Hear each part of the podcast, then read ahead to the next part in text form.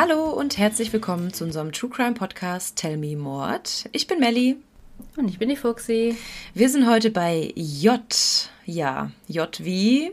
Keine Ahnung. Journalistenmord. Uh, ja, äh, ihr könnt vielleicht in meiner Reaktion merken, dass ich keine Ahnung hatte, denn Fuxi hat noch ihr Thema geändert und dann war ich komplett ahnungslos. Es war eine Nacht- und Nebelaktion und dann habe ich gedacht, komm, bevor du das jetzt absprichst, groß, es wird passen, es wird spannend und es ist ein super cooler Fall. Also ich habe mich so drauf gefreut, den zu recherchieren und gleichzeitig habe ich aber auch gedacht, wow, also ich habe auch Melly erzählt, ich konnte die letzten Tage auch nicht so gut schlafen. Also echt so ein Fall, der mich so ein bisschen mitgenommen hat, muss ich sagen. Okay, ich bin gespannt. Mir fällt jetzt auf Anhieb keiner ein. Ja, vielleicht. Ich habe auch extra nicht Khashoggi genommen, weil ich dachte, nach dem letzten Fall werden wir entweder zu Lanz eingeladen, wo wir dann mit Security rausgeschliffen werden. Ja, Nein. also wir haben ja, oder ich habe mich ja letztes Mal ein bisschen reingesteigert in das Ganze. Ihr könnt vielleicht merken, dass mich das emotional sehr aufgewühlt hat. Ähm, ist ja natürlich nicht immer so, dass wir am Ende so unsere eigenen Meinung freien Lauf lassen. Aber wir haben eine kleine Stellungnahme dazu geschrieben und die könnt ihr dann bei Instagram in unseren Highlights nachlesen. Genau, für alle, die es interessiert oder die vielleicht über den Fall gestolpert sind und sich dasselbe dachten. Wir haben auch echt gute, nette Zuschriften dazu bekommen. Also Leute, die uns auch richtig verstanden haben, so wie wir es auch alles meinten. Genauso findet ihr aber auch jetzt in den Highlights unser QA, was wir hochgeladen haben. Dann ist mir im Nachhinein aufgefallen, dass ich über meinen Fall gesprochen habe, der mich irgendwie zu True Crime gebracht ja. hat. Und das war ja der Fall von Maddie McCann. Und ich habe Maddie McCain gesagt und da musste ich innerlich so lachen, weil ich hatte das ist nur, weil du keine Pommes bekommen hast. Genau. Ich bin zu Melli gefahren und wollte vorher was essen, habe dann einen Burger bestellt, so einen veganen Burger von McDonald's ohne Pommes. Und ich glaube, irgendwas in mir wollte mir sagen, dass ich Lust auf Pommes hatte. Da habe ich McCain gesagt. Aber ich glaube, es ist niemandem aufgefallen, zumindest hat uns keiner deswegen geschrieben. Ja, Vielleicht kriegst du ja nachher deine Pommes. Ja, ich hoffe. Finally. So eine richtig schöne Freibad-Pommes. Ja, das wäre echt lecker. Aber ich würde sagen, genug Smalltalk. Wir sind ja der Podcast, der direkt startet und ich bin so gespannt. Also, ich nehme es vorweg, weil es wird eh in der Folgenbeschreibung stehen. Ich brauche jetzt kein großes Geheimnis draus zu machen. Heute habe ich den Mord an der schwedischen Journalistin Kim Wahl mitgebracht. Der Kennst du ihn? nichts. Nein. Erzähl Krass. mal, erzähl. Vielleicht. Oh, das ist noch cooler. Also muss ich echt sagen, das freut mich total. Steigen wir in den Fall ein. Wir befinden uns in Kopenhagen Anfang August 2017. Es sind schöne, angenehm warme Tage in Dänemarks Hauptstadt, denn Kopenhagen liegt an der Küste.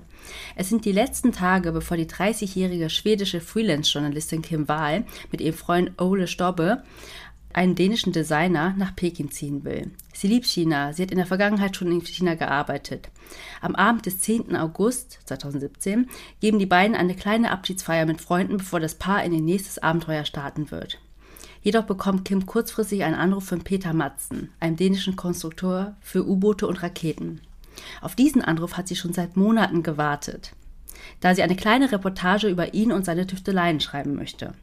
Sie hatte zwar schon viel recherchiert, aber ein Interview mit ihm würde alles noch mehr abrunden. Denn seine UC3 Nautilus ist nämlich mit 17,8 Metern Länge und einem Gewicht von 40 Tonnen bei voller Ausstattung das bisher größte von einer Privatperson gebaute U-Boot. Ich werde da auch ein Foto auf Instagram hochladen, damit ihr euch das ein bisschen vorstellen könnt, wie groß oder wie klein dieses U-Boot war. Ah, okay, also wird es noch wichtig. Hm. Und in diesem Anruf lädt er sie zu einem kleinen Ausflug mit dem U-Boot ein, um dann dort das Interview zu führen. Und sie sagt natürlich sofort zu. Okay, ein Interview in einem U-Boot. Ich weiß nicht, wie du dazu stehst, aber ich glaube, ich hätte ein bisschen mulmiges Gefühl.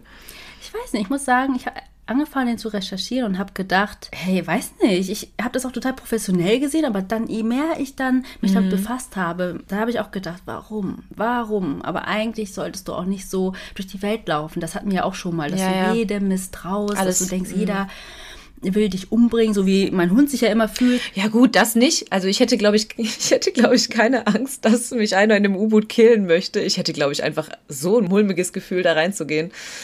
Weil es so klein und eng ist ne? und mm. dunkel und unter Wasser. Und unter Wasser, genau, das ist, ja. Naja. Also, sie hat dann zugesagt. Und es ist jetzt circa 19 Uhr im Kopenhagener Hafen. Kim und Matzen befinden sich auf dem Turm des U-Bootes, unterhalten sich über den U-Boot-Bau und fahren mit dem U-Boot aus. Um 20.25 Uhr schreibt Kim noch eine SMS an ihren Freund. Sie schreibt, ich lebe übrigens noch, aber jetzt tauchen wir ab. Ich liebe dich. Heute wissen wir, dass es das Letzte sein wird, was man von ihr hören wird. Kim hatte zu Ole gesagt, dass sie nicht lange wegbleiben würde, vielleicht ein paar Stunden und dann noch zum Ende der Party dazustoßen wird. Ich meine, das war die Abschiedsparty von den beiden. Es reicht Eben. ja, wenn ein Host quasi weg ist, aber es wäre echt schön, wenn sie dann nochmal am Ende dazustößt. Ne? Ja, absolut. Aber es ist nun mittlerweile nach 0 Uhr und die Freunde ziehen weiter in eine Bar, ohne Ole. Dieser geht nach Hause und legt sich ins Bett. Aber er macht sich weiterhin Sorgen. Denn Kim meldet sich auf keine seiner SMS zurück und befürchtet, dass es vielleicht zu einem Unfall des U-Bootes gekommen ist. So stellt Ole noch in derselben Nacht, circa um 2.30 Uhr, eine Vermisstenanzeige bei der Polizei. Und dann beginnt die Suche nach dem U-Boot.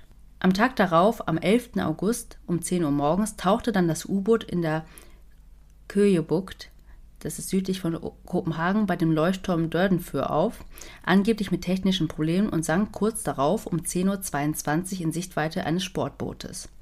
Nochmal ganz kurz, ich ähm, kann kein Schwedisch oder Dänisch. Ich gebe gerade mein Bestes, aber ich wollte es nicht Deutsch aussprechen, sondern schon so, wie ich das auch in Reportagen gehört habe. Also korrigiert mich gerne. Du machst das sehr gut. genau, das U-Boot ist dann gesunken. Matzen konnte sich von diesen aber schnell retten. Also er ist dann zu dem Sportboot gefahren. Doch von Kim fehlt jede Spur. Matzen wird dann von der dänischen Polizei zur Befragung mitgenommen. Schon mal vorweg, er wird seine Schilderungen über die Vorfälle nun mehrmals ändern. Mhm. Also zunächst behauptet er dann bei der ersten Befragung, dass er Kim vor dem Untergang des Bootes am Abend zuvor um 22.30 Uhr auf einer Halbinsel, Refselü, am Kopenhagener Hafen abgesetzt hat. Was jedoch dagegen spricht, die Polizei hat natürlich ermittelt, nach Kim gesucht und dann auch die Videos von der Überwachungskamera eines Restaurants an genau diesem Ufer bekommen. Und dort sieht man weder das U-Boot dort anlegen, noch Kim an Land kommen. Er hat ja gesagt, es war ungefähr um 22.30 Uhr. Was noch dagegen spricht, das stellt sich aber erst später raus, ist, dass nachdem das U-Boot dann am 12. August sehr umständlich geborgen werden konnte, fanden Ermittler im Inneren des U-Bootes Blutspuren, ihre Unterhose und eine Strumpfhose. Man konnte auch feststellen, dass das U-Boot mit Absicht zum Sinken gebracht wurde und nicht aufgrund von technischen Problemen, wie er das nämlich auch zuvor gesagt hatte. Mhm. Am 13. August gibt die Polizei dann eine Pressekonferenz. Dort sagt sie, dass Kim Wahl nicht im U-Boot ist und die Suche nach ihr weitergeht. Also man geht immer noch von einer vermissten Person aus. Mhm. Als das U-Boot dann geborgen wurde und man ja auch gemerkt hat, dass er das U-Boot mit Absicht zum Sinken gebracht hat und auch gesehen hat auf den Kameras, dass Kim nicht an Land gekommen ist, so wie er das ausgesagt hatte, hat er seine Schilderung geändert. Er sagt, so, okay, dass Kim genau, durch ein Unglück an Bord gestorben ist. Anständig hat er sie dann völlig bekleidet ins Meer geworfen. Er hat sozusagen eine Seebestattung gemacht, wie sie halt seit Jahrhunderten oder Hunderten von Jahren praktiziert wird.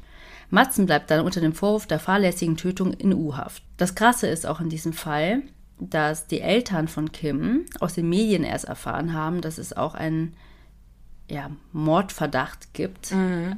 Ja, Weil die ganze wir, ja. sind sie ja von einer vermissten Suche ausgegangen. Ja, ja. also mega krass. Dass Matzen seine Aussagen geändert hat, wurde am 21. August öffentlich bekannt, aber es gibt noch keine weiteren Details, also um was für ein Unglück es sich gehandelt hat. Mhm. Die Polizei sucht mit allen Mitteln nach Kim bzw. ihrer Leiche. Sie haben ein Telefon, wo Hinweise aufgenommen werden von der Bevölkerung, aber da landen auch, wie man es kennt, ne, ganz viele Gerüchte, ganz viele falsche Behauptungen. Leute, die sich wichtig machen müssen. Also es ist total schwer für die Polizei, da dann zu schauen, ne, welche Spur sollen sie verfolgen. Haben wir ja ungefähr jedes Mal bei den, bei den Filmen. Ja, leider ist es so. Dann fliegen Hubschrauber über die Bucht, Taucher werden ins Wasser geschickt. Das Interessante ist ja, dass die auch sehr, weil das ja in der Meerenge zwischen Dänemark und Schweden ist, beide Staaten oder beide Länder zusammenarbeiten. Also zum Beispiel schicken die Schweden ihre Leichenspürhunde. Aber es ist generell sehr schwer, dieses große Gebiet zu durchsuchen, weil es keine richtige Eingrenzung gibt. Und es gibt ja auch noch die Strömung. Ja, eben. Also ich finde es sowieso immer merkwürdig, wie man jemanden im Wasser wiederfinden möchte. Ja, vor allem, wenn dann je mehr Zeit vergeht, man kennt mhm. es, dann ist das Wetter schlecht. Ja, aber noch am selben Tag, als bekannt wurde, dass er die, seine Aussage geändert hat, fand am 21. August um 15.42 Uhr ein Radfahrer am Ufer der Insel Amar, auch südlich von Kopenhagen, nahe der Kogebucht, einen weiblichen Torso. Die gerichtsmedizinische Analyse ergab dann, dass Kopf und Gliedmaßen gezielt mit einer Säge abgetrennt worden waren. Oh Gott. Außerdem fand man am Torso 17 Messerstiche. Fast alle waren in ihrer Geschlechtsgegend. Man fand dann auch heraus. What? Also damit habe ich jetzt so gar nicht gerechnet. Sorry, ich wollte dich nicht unterbrechen, aber ich bin gerade heftig gut. schockiert. Man hat dann auch feststellen können, dass diese Messerstiche vor ihrem Tod oder unmittelbar danach zugefügt worden sein müssen. Das erkennst du halt daran, dass der Körper noch geblutet hat. Wenn eine Person schon tot ist und kein Blut mehr zirkuliert, passiert das halt nicht. Deswegen ja. gibt es ja auch immer diese Aussagen, ähm, Verletzung postmortem oder halt ja, ja, während die Person noch gelebt hat. Und die Eltern oder auch ihr Freund haben ja eine Haarbürste und Zahnbürste von Kim eingereicht vorher, um eine DNA-Analyse durchführen zu können. Und diese hat dann ergeben, dass es sich tatsächlich um die sterblichen Überreste von der vermissten Kim Wahl handelt. Eine vorläufige Leichenschau hat auch gezeigt, dass der Torso durch ein an ihm befestigtes Metallstück am Meeresgeboden gehalten werden sollte. Richtige Mafia-Methoden. Mhm. Am 24. August, also drei Tage nach dem Fund des Torsos, konkretisierte Matzen dann den angeblichen Unfall, beziehungsweise änderte seine vorherige Aussage, dass er die abgesetzt hat, ne, folgendermaßen ab. Kim sei die rund 70 Kilogramm schwere Turmluke auf den Kopf gefallen und sie sei an den dabei erlittenen Verletzungen gestorben. Also genauer gesagt hat er das so erklärt. Irgendwann sind die beiden dann zum Luftschnappen in den Turm gestiegen, weil so ein U-Boot hat ja auch immer so einen Turm. Also genauso ja. wie Kinder eigentlich ein U-Boot malen. Ja, ne? ja, ja. So ein, so ein Ausguck. Genau. Er ist dann vorausgeklettert und als sie dann nachkommen wollte, ist die Luke dann zugefallen und hat sie dann am Kopf getroffen. Er hat dann von außen gehört, wie innen im U-Boot was auf den Boden gefallen ist, also quasi die Leiter runter. Mhm. Und als er endlich die Luke wieder aufbekommen hat, was auch dann irgendwie auch nicht so einfach, hat er dann gesehen, wie sie da unten lag, auf dem Boden des U-Bootes in einer großen Blutlache. Er ist dann wieder runtergestiegen, hat dann gesehen, dass sie einen Krampfanfall hatte und wusste sofort, dass sie nicht überleben würde. Ach so, und dann stechen wir ihr erstmal in den Torso. Es war, der Anblick war wohl so grauenvoll, dass er auch überlegt hatte, sich umzubringen, hat er gesagt. Aber er hat sich das dann doch anders überlegt und wollte zuerst nach Hause, um sich bei seiner Frau und seinen Katzen zu ver verabschieden. Also es, die Polizei hat ihm das alles nicht so geglaubt. Alleine wenn man dann seine Aussage ändert, ist es immer total verdächtig. Du machst dich sofort verdächtig. Ich meine, es kann ja auch sein, dass du dich das erste Mal, dass du das erste Mal gelogen hast, weil es dir irgendwie unangenehm war, irgendwas zu erzählen. Beim zweiten Mal, ja, dann denkt man eigentlich, es kommt die Wahrheit. Aber wenn dann auch noch dann so eine komische Geschichte dir aufgetischt wird, da wäre ich auch als Polizist ein bisschen skeptisch. Ja, und es ist auch normal, dass dir dann mehr Details einfallen oder sowas. Aber das ist ja eine mhm. komplett andere Geschichte. Ich komplett. meine, erst sagst du, genau, erst sagst du, du hast sie vollständig leb lebend da abgesetzt. Ja. Und dann ist doch ein Unfall passiert. Aber okay, man kann ja da vielleicht noch sagen. Ja, da, genau, er hatte vielleicht Angst, dass das dann auf ihn zurückzuführen ist, bla bla bla. Und äh, er hat ja nichts Schlimmes mhm. getan und es war ja nur ein Unfall und deswegen erzählst du erstmal, dass sie noch quicklebendig ist. Aber ja, wo die Messerstiche herkommen, hat er da jetzt noch nicht gesagt. Mhm, genau. Am selben Tag seiner abgeänderten Aussage hat der Richter dann seine U-Haft verlängert und es gab dann auch einen Durchsuchungsbeschluss für seinen Computer, sein Telefon, Festplatten und seine Konten. Außerdem wurde auch ein psychologisches Gutachten von ihm gemacht. Das war alles noch Ende August.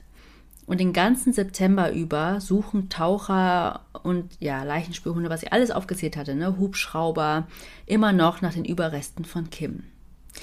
Aber immerhin konnten sie das jetzt schon ein bisschen mehr eingrenzen, weil sie Funkdaten aus Malmö bekommen haben. Heißt, sie konnten sehen, wann Matzens Handy zum Beispiel sich wieder eingeloggt hat, nämlich immer, wenn er wieder aufgetaucht ist. Und da Hm. konnten sie auch die Uhrzeit sehen und konnten so ein bisschen seine Route erkennen. Mhm. Also sonst müsst ihr die ganze Meerenge durchkämmen und das ist unmöglich. Ja, ja, ja. So kannst du wirklich wie so einen Fahrplan dann im Nachhinein sehen. Und da gab es auch total interessant, wie Experten erklärt haben, bis wohin dann die Strömungen bestimmte Gegenstände tragen können, weil du, es ist, genau, es ist ja nicht so, dass du was ins Wasser wirfst und es landet genau eins zu eins da, wo du es reinwirfst. Ja. Das war super interessant. So. Aber trotzdem, mittlerweile sind die Eltern, die ganze Familie, ihr Freund natürlich total fertig mit den Nerven. Sie möchten einfach nur wissen, was mit Kim passiert ist. Sie wussten ja mittlerweile, dass sie tot ist. Ja. Da man ja ihren Torso gefunden hat. Am 6. Oktober, also circa anderthalb Monate nach ihrem Verschwinden, fanden dann Taucher dort, wo die Leichenspürhunde angeschlagen hatten, ihren Schädel in einer Plastiktüte sowie eine weitere Plastiktüte, in dem sich ein Messer befand und Kleidungsstücke von ihr, unter anderem auch den orangefarbenen Pullover, den sie an dem Tag des Verschwindens getragen hat. Es gibt auch ein Bild, das wurde von vorbeifahrenden Bootsfahrern geschossen von den beiden, weil für viele ist auch so cool, ein U-Boot. Und da sieht man auch, dass sie so einen orange oder roten Pullover trägt. Hm, da sitzen die noch oben drauf, oder? Ja, auf dem Turm. Genau, da fahren sie gerade so raus, weil du tauchst nicht sofort, ne? Wenn Ja. du am Hafen bist, unter, sondern fährst erstmal raus und dann runter. Also das werde ich auch nochmal hochladen. Also das ist so, ja, fast so das letzte, doch, es ist das letzte Bild von ihr. Zusätzlich wurden auch ihre Beine, die vom Rumpf abgetrennt worden waren, in Plastiksäcken gefunden. Diese waren auch an Metallrohre befestigt, damit sie nicht auftauchen. Sechs Tage später fand man auch eine Säge am Meeresgrund. Fingerabdrücke. Ja, ich weiß nicht, so, lange und mit Salzwasser, ich glaube, da hatten sie keine. Chance mehr. Ich Zumindest war hier das hier kein Thema. Ende November findet der Suchtrupp dann auch Kims Arme. Die wurden ebenfalls beschwert, damit sie nicht auftauchen. Ich muss auch sagen, ich habe in einigen Quellen gelesen, dass nur ein Arm gefunden wurde. Aber tatsächlich habe ich die Reportage zu diesem Fall geschaut und da heißt es Arme. Also deswegen bin ich bei dieser Version geblieben. Also es hieß nie, dass ein Arm bis zum Ende gefehlt hat. Also es hätten die auf jeden Fall erwähnt. Es gibt ja nur zwei Arme. Die ersten Untersuchungen des Schädels haben sofort gezeigt, dass der Schädel keine Verletzungen hatte. Aha. Das widerlegt ja Matzens Aussage. Wenn dir so ein 70 Kilo schwere Luke, Und sie geblutet haben soll am Boden. Also, ja, und dadurch gestorben ist. ja. Also, ja. Genau, und ich hatte ja schon gesagt, dass es einen Durchsuchungsbeschluss gab für seine Festplatte und auch für seinen Computer.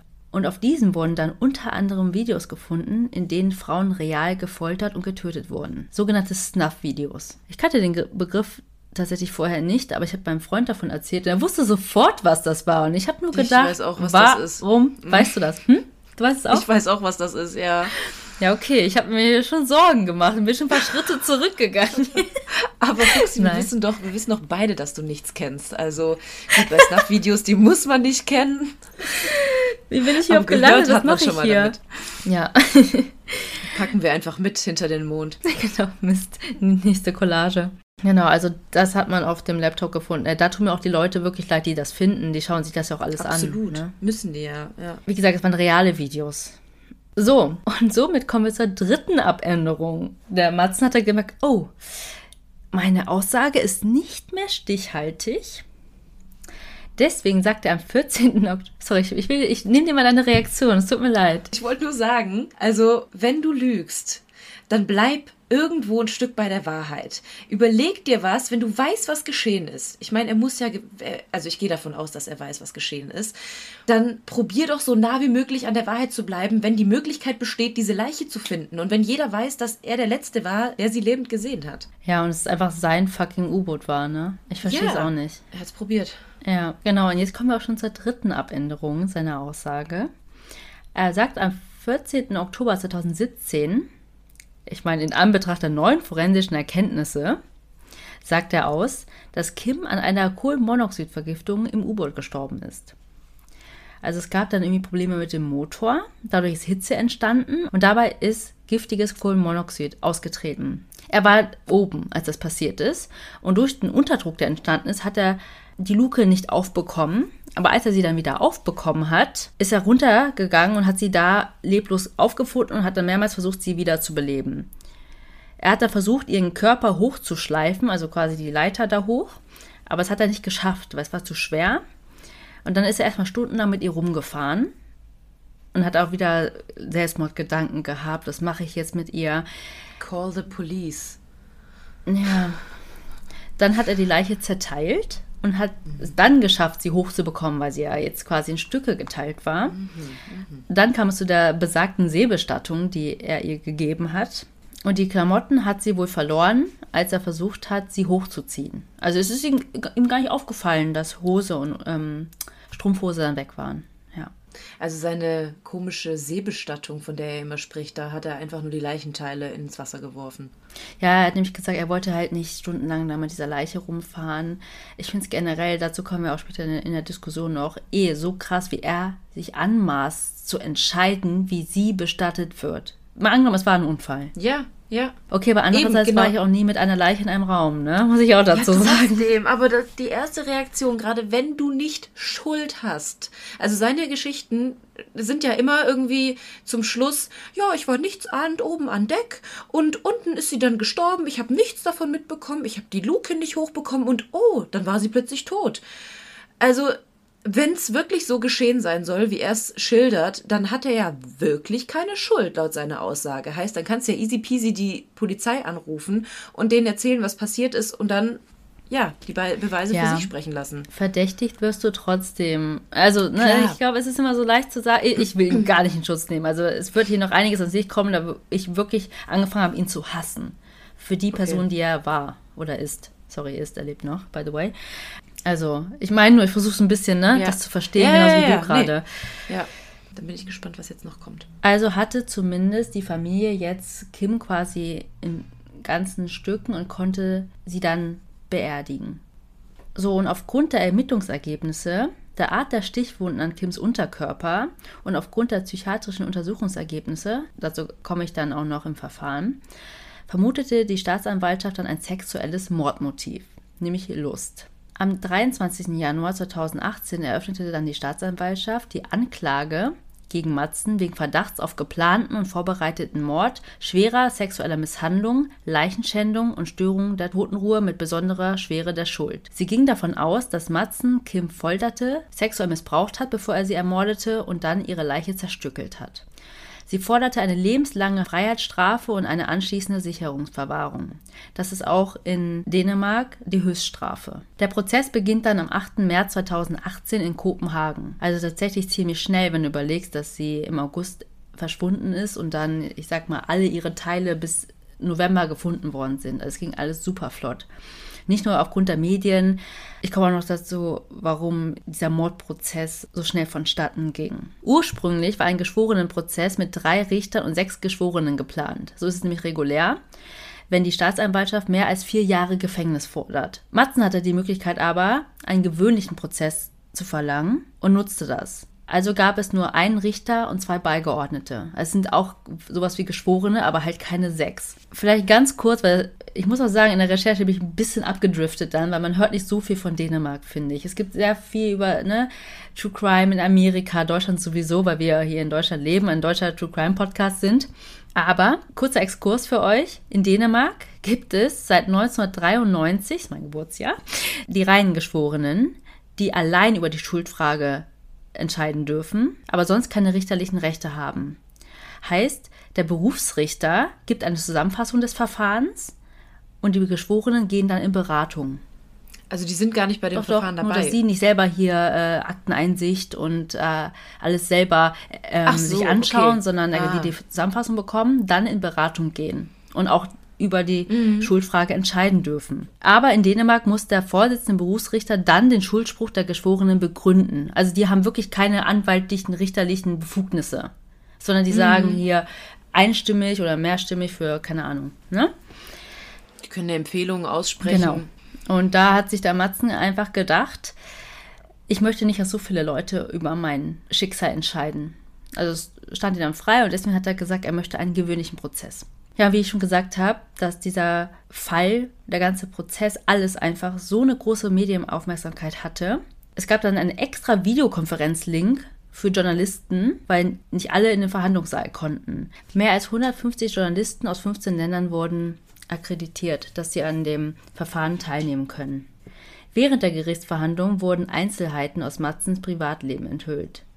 Ich meine, wir hatten ja schon seine Vorliebe für Snuff-Filme und Literatur. Also es gab tatsächlich auch Geschichten und Texte über, ja, die Folterung, Fehlung, Verbrennung und realen Tötung von Frauen. Seine Google-Suchen gehen bis 2004 zurück. Und was auch krass war, dass die forensischen ITler haben dann gesehen, dass er 18 Stunden bevor das U-Boot auslief, folgendes gegoogelt hat. Beheaded Agony Girl. Also geköpft, Qual und Mädchen. Och, Google-Suche, Mann, ey. Das hatten wir doch schon beim Doppelmord. Mhm. Und tatsächlich landet man dann irgendwie auch bei irgendwelchen, dass das keine Anleitung sein, Leute, aber bei solchen Filmen.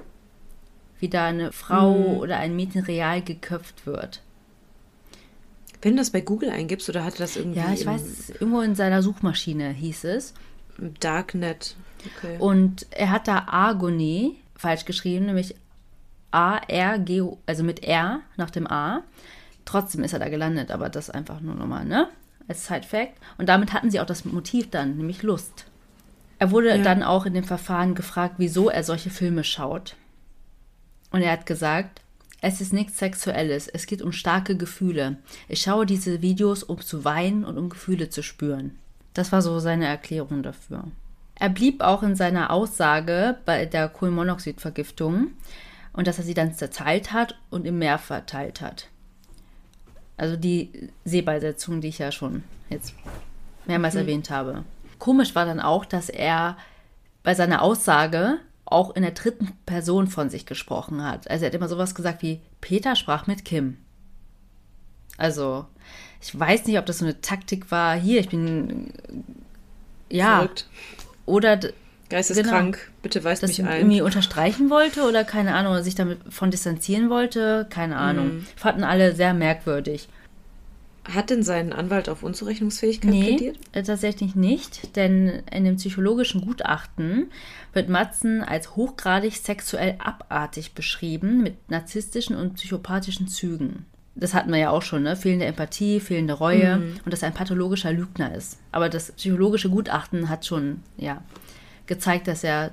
Hat das schon genau, vorweggenommen. Mhm. Zurechnungsfähig ist und auch verhandlungsfähig.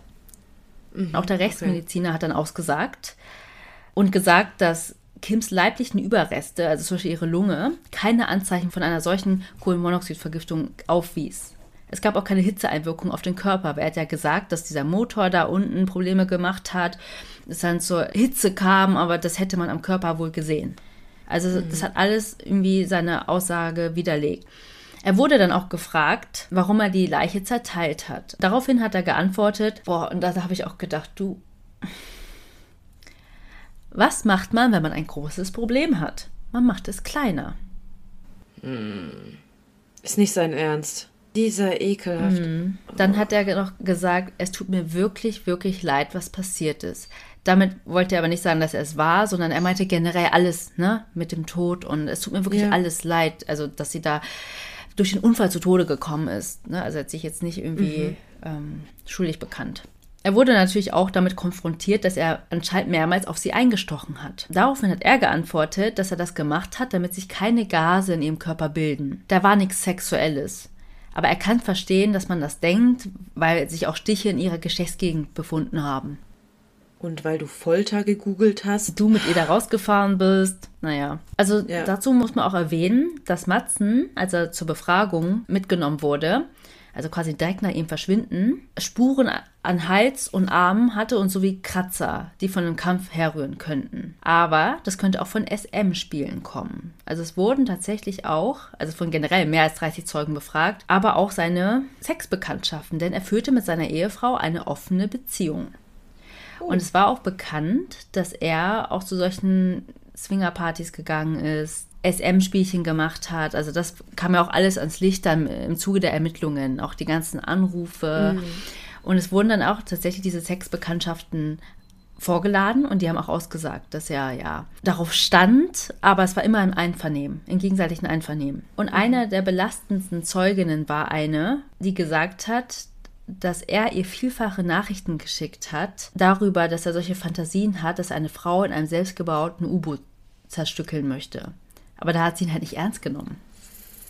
Ja, ich habe dann auch erst gedacht, oh Gott, wie kannst du das nicht ernst nehmen, wenn jemand sowas Konkretes zu dir sagt oder er einen fucking U-Boot besitzt, ne?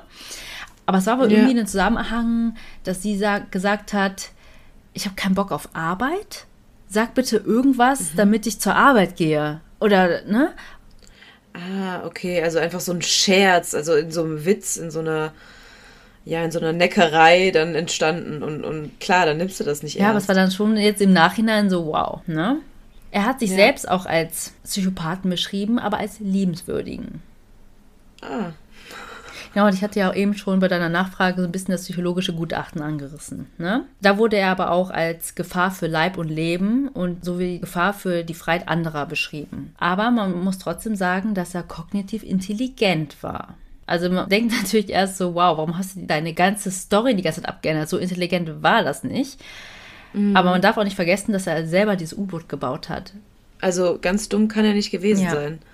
Und er hat das hauptberuflich gemacht, das mit dem U-Boot bauen? Genau, das hat er hauptberuflich gemacht. Also deswegen wollte die Kimi noch interviewen. Der hat nämlich U-Boote gebaut, also privat finanziert. Auch an Raketen hat er gebaut. Also mhm. mit privat finanziert man nicht sowas wie mit Crowdfunding und so, also nichts hier von Staat ja, und NASA und keine Ahnung. Ja, ja, ja, sondern wirklich komplett selber. Hat er denn viel Geld gehabt? Also ich Tatsächlich hatte, das kam dann auch später raus, finanzielle Probleme. Also die Finanzierung, alles hat so ein bisschen mhm. ähm, auf sich warten lassen und man weiß nicht so richtig, ob es nicht dann doch so einen Stressfaktor gab, den ihn zu der Tat geführt hat. Mhm. Fakt ist, er hat die mhm. Tat begangen. Genau. Ja. Nach diesen ganzen Befragungen, also quasi nach dem Prozess, hat die Staatsanwaltschaft an ihrer Anklage festgehalten und ist auch von seiner Gefährlichkeit für Mitmenschen überzeugt und fordert wie zuvor lebenslange Haft oder den Aufenthalt in einer forensischen Klinik ohne zeitliches Limit. Beides ist unter dänischem Recht das Maximum, was man bekommen kann. Ja. Seine Verteidigung sagt, dass sich alles nur auf Indizien beziehe, es keinen konkreten Beweis gibt, dass ihr Mandant, also Matzen, der Mörder sei und spricht sich für nicht mehr als sechs Monate Gefängnis aus, nämlich für unangemessene Behandlung einer Leiche. Mhm. Also die hängen immer noch an seiner Unschuld. Ich denke mir auch ganz oft, müsste so ein Strafverteidiger auch nicht ähm, aufspringen und sagen, oh mein Gott, du warst es wirklich. Wir stehen nicht mehr auf deiner Seite. Nee, aber tatsächlich äh, müssen, deren Job ist es ja, das Beste für ihren Mandanten Klar. Rauszubekommen. Klar, aber der ist für Mord angeklagt und es ist irgendwo offensichtlich, dass er es gemacht hat und dann stellen die das so dar, als wäre das nur Leichenschändung. Es ist schon ein bisschen mhm. krass.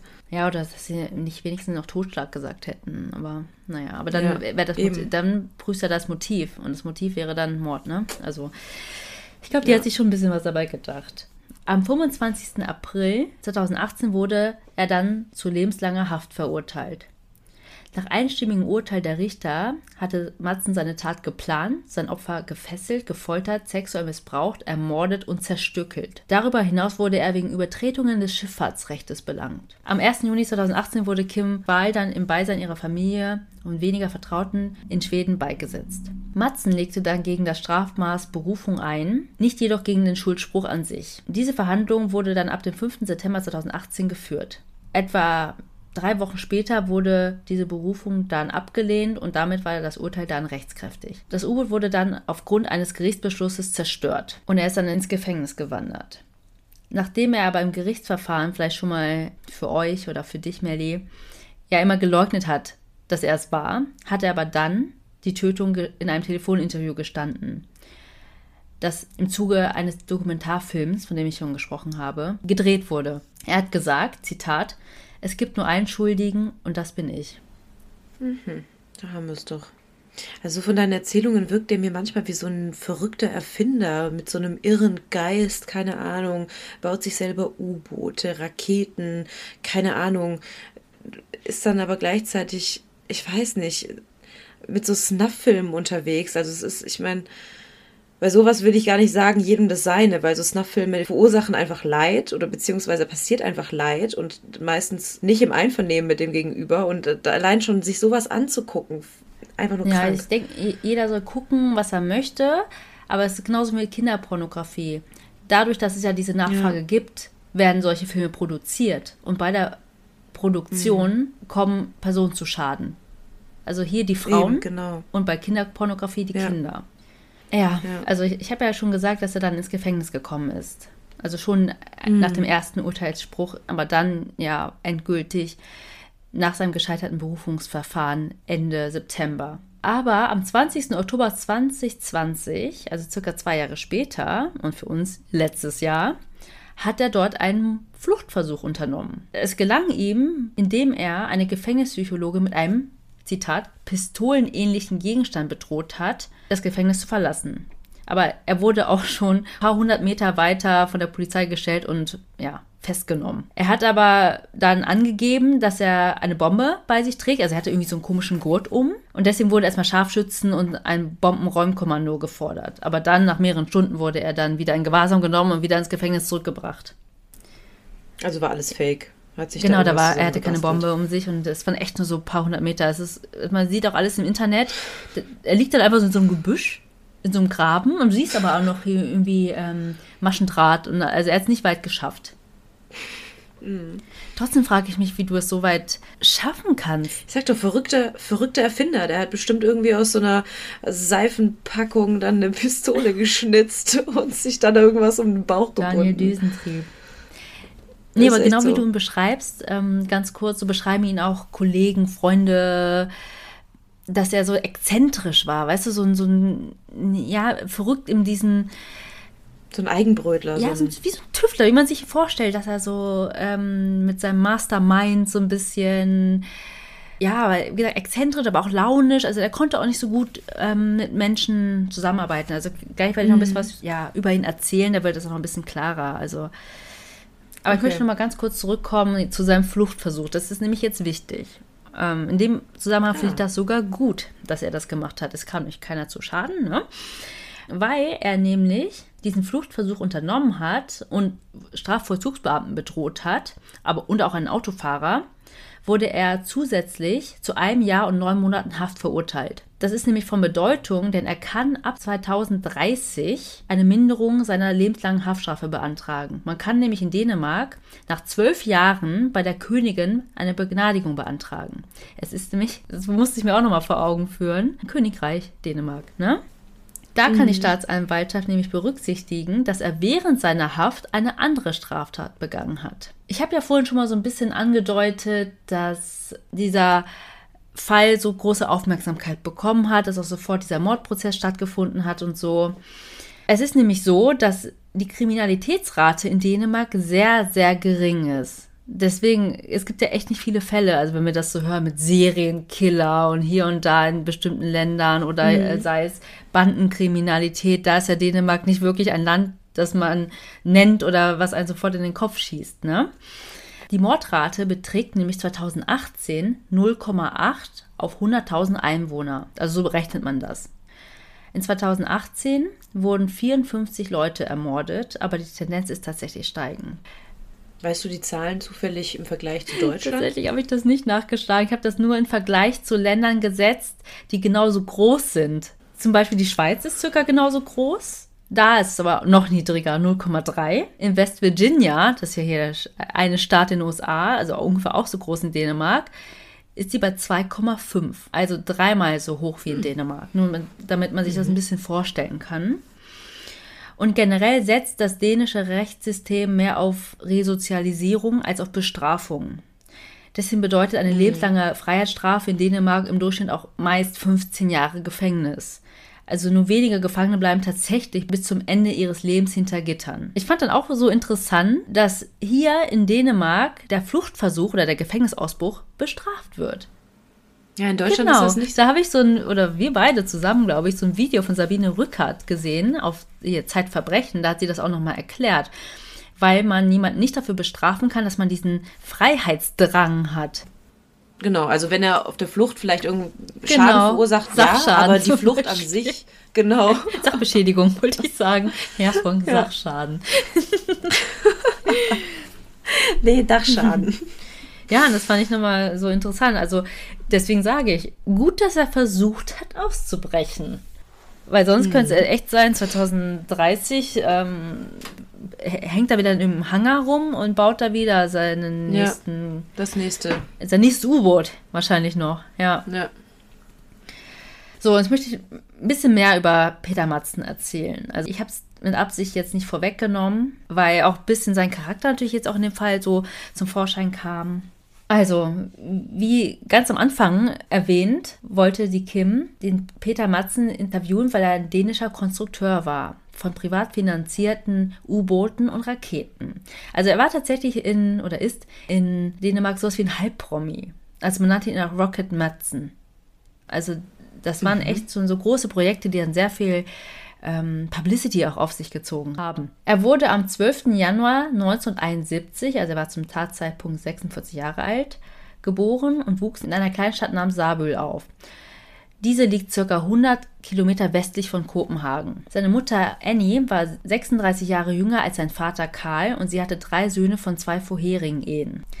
Sein Vater arbeitete als Wirt und Matzen beschrieb seinen eigenen Vater als autoritär und gewalttätig. Aber tatsächlich war er nie gewalttätig ihm gegenüber, aber gegenüber seinen Halbgeschwistern und seiner Mutter. Er war sechs Jahre alt, als seine Mutter dann seinen Vater Karl verließ und alle Kinder mitnahm, bis auf Peter. Weil sie hat quasi die Söhne mitgenommen, weil die ja eh nicht die Söhne von Karl waren, aber Peter hat sie bei seinem Vater zurückgelassen. Der war mittlerweile dann 80 schon, ne? Er hat dann zu einem Reporter gesagt, der auch eine Biografie über ihn geschrieben hat. Also es war schon vor der Tat, gab es eine Biografie über ihn. Wie gesagt, Ach so, davor. Halbpromi. Ne? Ah. Zu ihm sagt er über seinen Vater, immer wenn ich an meinen Vater denke, denke ich, wie viele Kinder in Deutschland sich gefühlt haben müssen, wenn ihre Väter Kommandeure in einem Konzentrationslager sind. Also autoritär. Bis zum geht nicht mehr. Oh je, ja, hört sich nach keiner schönen Kindheit Ja, an. aber was er wirklich von seinem Vater hatte, war so diese Faszination für Raketen, U-Boote, so dieses Tüfteln, Ingenieur, keine Ahnung. Aber dieser hat ihn auch immer gegen seine Mutter aufgestachelt. Er durfte sie nicht besuchen und wenn er es wollte oder nur danach gefragt hat, hat er, also der Vater, zu Matzen gesagt, dass er da nicht zurückkommen soll. Ja, wie gesagt, sein Vater war ja auch schon älter und er starb dann auch, als Matzen so 17, 18 Jahre alt war. Also Peter hat seine Schullaufbahn mit dem dänischen Abitur beendet und hat Ingenieursstudium angefangen, was er jedoch abgebrochen hat. Also er war wirklich ein Nicht-Absolvent und hat dann echt diese ganzen Sachen gebaut. Also es ist schon krass. Deswegen auch so total interessant für die Leute auch eine Biografie über ihn zu schreiben. Jetzt das Typische hier wie mit ähm, hier Steve Jobs und alle, die dann ihr Studium geschmissen haben und trotzdem die größten ja, ja. Das war so ein ja, Macher. blöden Akademiker, so, ne? Ja, ja, ja. Ja, genau. Ich habe ja schon gesagt, dass er ähm, mehrere privat finanzierte U-Boote gebaut hat. Und die UC-3 Nautilus, in der die Kim umgebracht wurde, war so sein drittes und hatte auch quasi diesen Rekord, ne? den ich ja schon erwähnt hatte. Ja, und er hatte generell große Träume. Ich habe ja schon gesagt, dass er nicht so gut mit anderen Leuten arbeiten konnte. Er hat nämlich mit einem ja, Freund oder Bekannten Christian von Bengtsen 2008 den Verein Copenhagen Suborbitals gegründet und die hatten das Ziel, nur in wenigen Jahren einen Menschen in einer solchen privat finanzierten und selbstgebauten Rakete in den Weltraum zu bringen. Die hatten wirklich auch einige Raketenstarts, einige waren erfolgreich, andere nicht so erfolgreich. 2014, also so sechs Jahre nach der Gründung, hat Matzen dann ja die Copenhagen Suborbitals verlassen, ja, nach einem großen Streit. Und er hat dann als Konkurrenz sein eigenes Raketenunternehmen gegründet, nämlich, Achtung, dänisch, Rocket Matzens Rumlaboratorium. Er hat dann auch so richtig dreist den Hangar gegenüber gemietet und hat dann da weiter getüftelt. Also so richtig hier, ne? Wer schneller? Vor der Nase der Ja, anderen. Wie so ein Wettlauf. Mhm. Und für den 26. August Ja. 2017 hatte er tatsächlich auch den nächsten Start seiner Rakete geplant. Aber ich meine, er hat 16 Tage davor, aber das mit, ja, die Tat an Kim begangen. Aber Mhm. für den gleichen Tag hatten auch die Copenhagen Suborbitals einen Raketenstart geplant. Also es war wirklich so eine richtige Rivalität.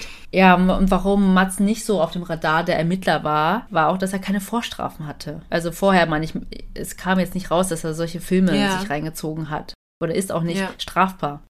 Weiß man denn, warum er unbedingt Kim töten wollte? Oder gab es einen Grund, weshalb sie sein Opfer wurde? Weil wenn er sonst vorher keine Vorstrafen hatte, wie kam Man es geht denn tatsächlich dazu? von so einer Zufallstat aus, also dass sie ein Zufallsopfer war. Sie kannten sich nicht und man hat ja auch gesehen, dass er Stunden vorher sich wieder so ein Video angeschaut hat. Dass es wie so ein Drang vielleicht in ihm schon war die ganze Zeit, aber den Schritt zu machen, es dann wirklich durchzuziehen, den gab es vorher nicht. Aber wir haben ja auch gesehen, dass er ja bis 2004 ging das ja zurück, dass er sich zumindest auf dem Computer ne, solche Filme angeschaut hat. Ich meine, dass er auf SM-Spiele stand und solche Partys gegangen sind. Jeder soll machen, wie er möchte. Es ist ja alles ein Einvernehmen, es ist alles, ne? Ja. Wirklich, jeder wie er möchte. Aber dass es so weit kommt, ist halt mega krass. Also, und Ja. das ist eben auch ja eine unbeteiligte Mhm. Aber es gab jetzt keine Vermutungen, dass er das vielleicht doch schon vorher gemacht haben könnte, irgendwas so in der Art, sondern es waren wirklich nur die Videos. Also, die, ach ja, das wurde auch nochmal betont, dass die Videos, die man gefunden hat, die wurden nicht von ihm selbst gedreht. Mhm. Man vermutet auch, dass er vielleicht mit der Tat an Kim das so nachstellen wollte. Vielleicht. Mhm. Also, das war auf jeden Fall nicht Thema. Also, ich bin darauf nicht gestoßen Ja, in okay. meiner Recherche, dass man da vielleicht doch noch irgendwas anderes gefunden hat, ne? Ja, dann vielleicht Ja. noch ein kleiner Fact, das finde ich auch wieder so krass, das kommt auch so oft in so True Crime Fällen vor. Er hat tatsächlich im Dezember 2019 im Gefängnis nochmal geheiratet. Er hat nämlich äh, Brieffreunde gesucht oder Brieffreundinnen und eine dieser Frauen, eine Frau namens Jenny Kirpen, hat ihn geheiratet. Das ist eine 39-Jährige, die in der Nähe von Moskau geboren wurde, die seit einigen Jahren in Finnland lebt. Also sie hat dann auch per Facebook, aber auch gegenüber einer russischen Nachrichtenagentur die Eheschließung bestätigt. Also die haben sich nie gesehen, sondern wirklich Ja, ich glaube bei der über- Hochzeit sozusagen, da siehst du dich schon, aber die haben jetzt nicht so groß Dates gehabt und so. Ach so. Aber jetzt habe ich Cool. mega, mega viel jetzt auch über Peter gesprochen. Und ich muss auch sagen, ich möchte nicht nur über den Täter sprechen und erst recht die Folge mit ihm abschließen, sondern tatsächlich mit dem Opfer Kim Wahl. Also ich habe ja schon gesagt, dass mich das total mitgenommen hat. Also natürlich ist jeder Tod einer jungen Frau oder auch einer anderen Person tragisch und traurig und, ne? Aber gerade diese Persönlichkeit, das hat mich echt ein bisschen mitgenommen, weil, ja, ich werde es jetzt mal kurz erzählen. Kim Isabel Fedrika Wahl wurde am 23. März 1987 in Gislo bei Trelleborg geboren. Das ist eine kleine Stadt in Südschweden, nur rund 60 Kilometer von Kopenhagen entfernt. Dort wuchs sie mit ihrem jüngeren Bruder Tom auf und ihre Eltern waren beide auch Journalisten, die es geliebt haben zu reisen und sie nahmen ihre Kinder mit. Also schon als sie klein waren, haben sie ihre Kinder überall mit hingenommen. Und auch in ihrem weiteren Leben wohnte sie in Malmö, London, Paris, New York. Also sie war so ein richtiger Globetrotter. Ja, so wie jetzt viele das Wort gerne nutzen. Sie wollte erst Diplomatin werden, aber hat sich dann doch entschieden, ja, in die Fußstapfen ihrer Eltern zu treten und auch Journalistin werden. Sie studierte internationale Beziehungen an der London School of Economics and Political Science und machte ihren Master in Journalismus und internationale Beziehungen an der Columbia University School of Journalism. Dort bekam sie dann 2013 auch ihren Abschluss mit Auszeichnung. Und als sie in Paris gelebt hat, hat sie an der Sorbonne auch Französisch gelernt. Und generell hat sie als Freelance-Journalistin sehr international gearbeitet. In Hongkong, in China, in Indien, Australien, Sri Lanka, USA, überall.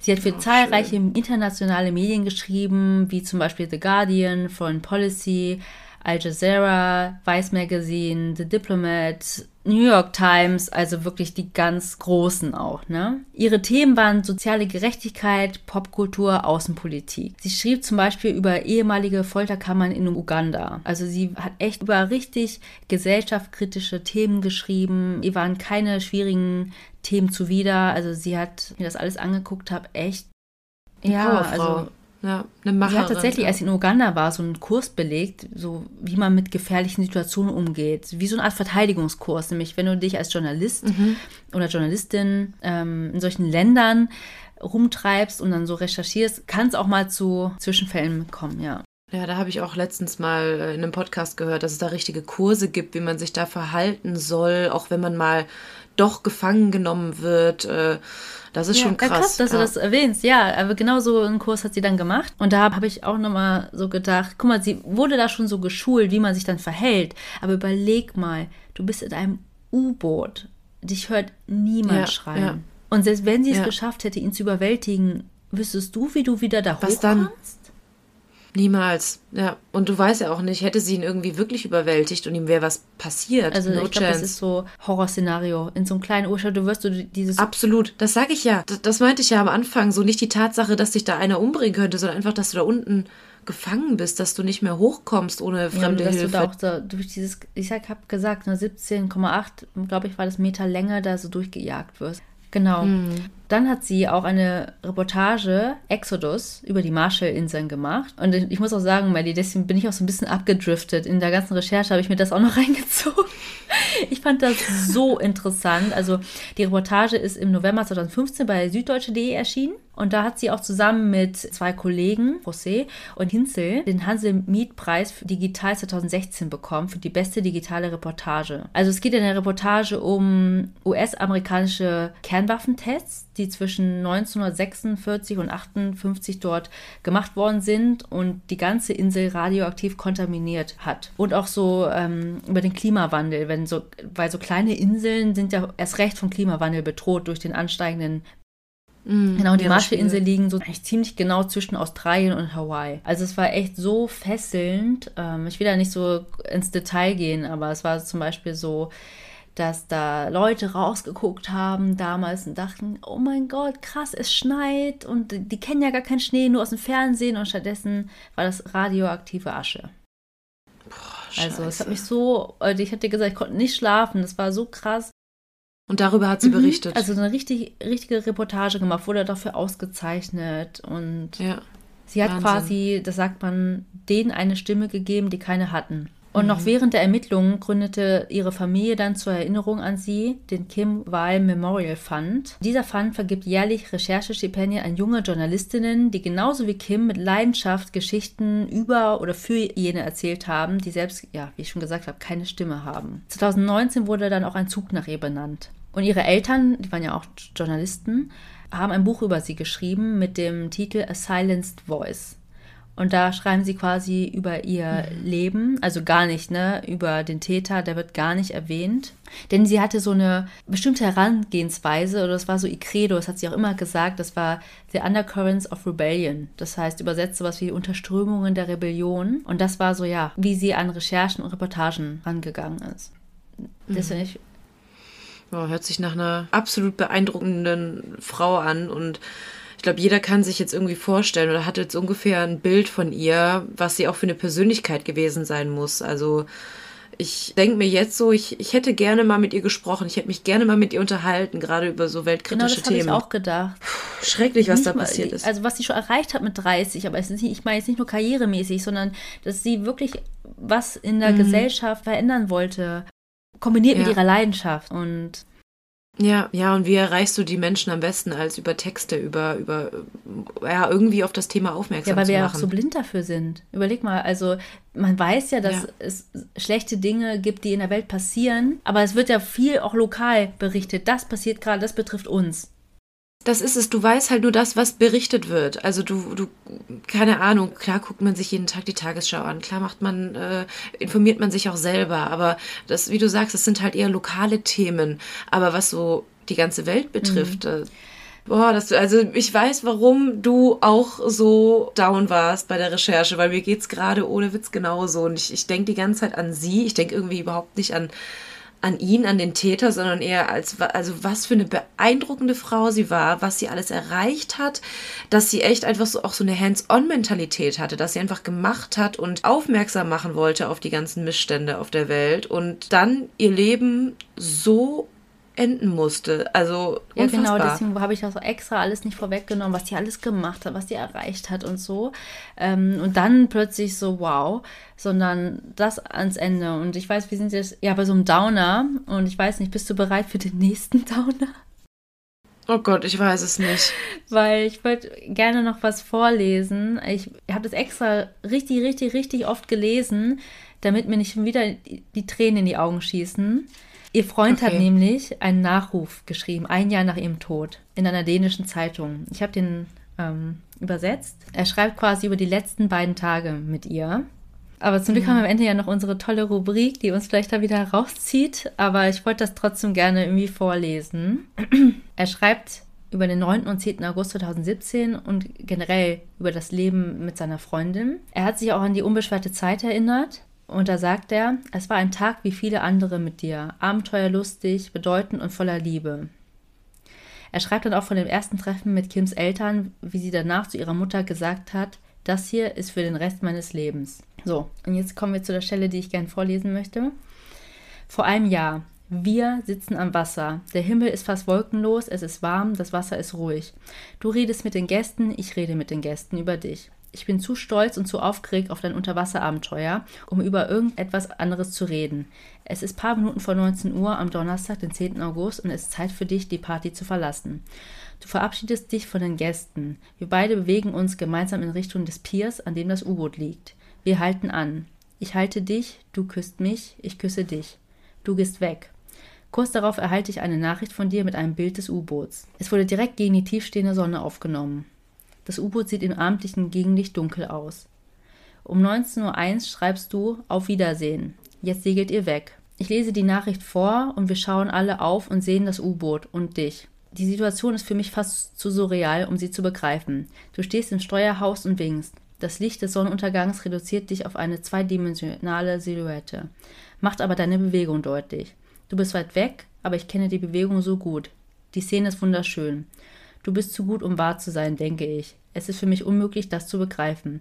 Unmöglich zu begreifen, wie unglaublich glücklich ich mich fühle und wie rosig unsere Zukunft aussieht. Ein Freund sagt, Mann, sie ist so viel cooler als du. Und ich antworte, ich weiß. Kurz darauf bist du hinter dem nächsten Pfeiler außer Sichtweite. Die Party geht weiter. Ich freue mich auf deine Rückkehr, so wie ich es immer tue, wenn du weg bist. Oh Mann. Oh, das habe ich so traurig gemacht. Oh, da schießen mir aber auch direkt die Tränen in die Augen. Also, scheiße. Ja, und ich finde es ja so krass, es ist einfach auch alles noch nicht so lange her, ne? Boah, ich weiß auch gar nicht, was ich jetzt dazu sagen soll. Das ist unfassbar. Auch gerade, dass er das auch noch alles so miterlebt hat, so nah dran war, also das alles noch gesehen hat. Es ist was anderes, wenn sie kommen. Also, es ist nichts anderes, aber es wäre vielleicht noch mal ein, Tacken anders, wenn, wenn er das nicht gesehen hätte, wo sie hingeht, wo sie war und auch so nah am ganzen Geschehen war. Und dann beobachtest du deine Freundin. Lässt sie da quasi noch gehen, ja.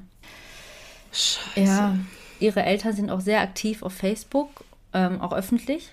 Da habe ich mir auch alles mhm. angeguckt und ich muss sagen, ne, ich habe mich echt erst darauf gefasst gemacht, dass ich extrem, extrem traurige Posts sehe und ähm, Fotos, Nachrichten, aber tatsächlich war das alles, aber ist mittlerweile, sage ich mal, total positiv. Also total, die, ich habe so richtig gemerkt, wie sie da das Positive aus der ganzen Sache gezogen haben. Es gibt ja diesen Fund. Es gibt so viele Läufe, so Spendenläufe, Sponsorenläufe dafür. Mhm.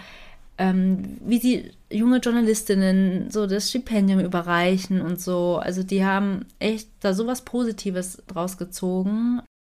Ich glaube, das muss man auch nach sowas. Also du musst irgendwie weiter nach vorne blicken und ja, gucken, dass man selber irgendwie sich aus der ganzen Sache zieht. Und da ist gerade sowas, sich selbst mit positiven Dingen umgeben, ist, glaube ich, das Beste, was man mm, machen kann. Ja, und in diesem Zuge möchte ich auch die Doku tatsächlich empfehlen. The Investigation, also auch der Originaltitel, von Tobias Lindholm. Die ist 2020 erschienen und im Januar 2021 erst in Deutschland. Die habe ich mir angeguckt auf TV Now unbezahlte okay. Werbung. Aber ähm, also ich fand die super cool. Keimer wurde er gezeigt. Okay. Es geht wirklich nur um die Polizeiarbeit. Hat auch so ein bisschen Tatortcharakter. Also es ist nicht ähm, die typische mhm. Doku, wo so gezeigt wird, dann ist das passiert, dann ist das passiert und dann das, sondern wirklich, wie die Ermittler arbeiten, wie sie dann dahinter gekommen mhm. sind mhm. und auch viel mit den Eltern und so. Und da spielt sogar ein Schauspieler mit, der bei Game of Thrones mitgespielt hat. Ähm, das, er ist der Staatsanwalt. Nicht zufällig der Rotbart? nee, diesmal nicht, der Exorzist. Ja, also kann ich nur empfehlen. Ja, eigentlich könnten wir jetzt auch zur Rubrik kommen, aber ich glaube nicht, dass sie uns hier wieder rausziehen wird.